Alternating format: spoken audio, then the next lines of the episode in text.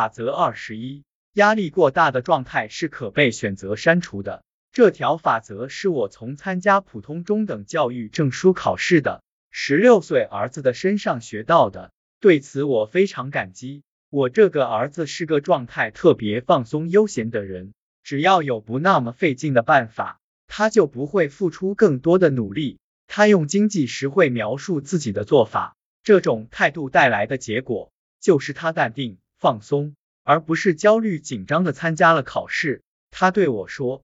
我就是不明白，为什么其他人会因为考试那么紧张？考试本身已经够糟糕了，为此紧张只会让情况变得更糟糕。所以为什么要担心呢？我耐心的指出，并不是每个人生来都像他一样淡定闲散，其他人也不是自己选择了紧张与焦虑，只是他们身上发生的事，让他们无法避免的产生了这种情绪而已。但他的话也引发了我的思考，也许他是对的，也许压力过大是一种我们可以忘记的习惯。我开始在身边寻找压力过大或者状态很放松的人，想参透其中的奥秘。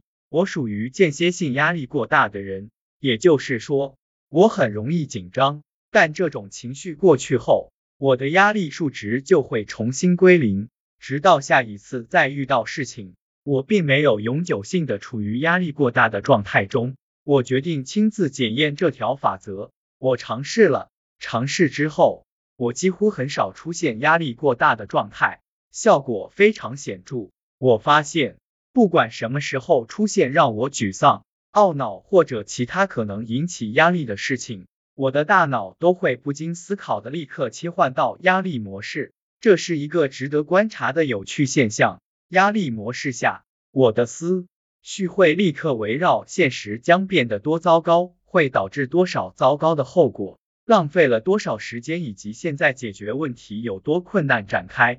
我的大脑是在寻找让自己承受巨大压力的理由，或者正当化这种状态，这样只会进入压力不断增加的思维流程中。假设我要给电力公司的人打电话。询问电费账单上一个计算错误的地方，一件让人有小小沮丧的事。我的压力会像下面这样不断积聚。我会先花十分钟时间等待他们接电话。现在他们让我不要挂电话。如果他们搞不清楚这个问题，我会被挂断电话。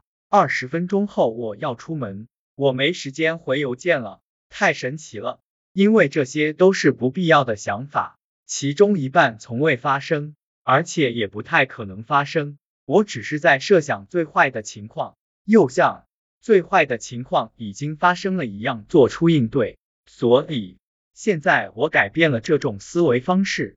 如果我能解决一个问题，我就去动手解决；如果不能，我就会屏蔽所有无意义的想法。我拒绝那样思考。我告诉自己。人生注定会遇到一些小问题，这就是其中之一，有点像正念，对吧？我没有必要因为压力过大而让情况变得更糟。我提醒自己，不要再给自己压力了。必要时，我会用座右铭提醒自己，在这个世界上，我最爱的人都很好，这就足够了。只要我爱的人都很好，那么压力就注定成为历史。我能做到。你也能，人生注定会遇到一些小问题，现在遇到的问题就是其中之一。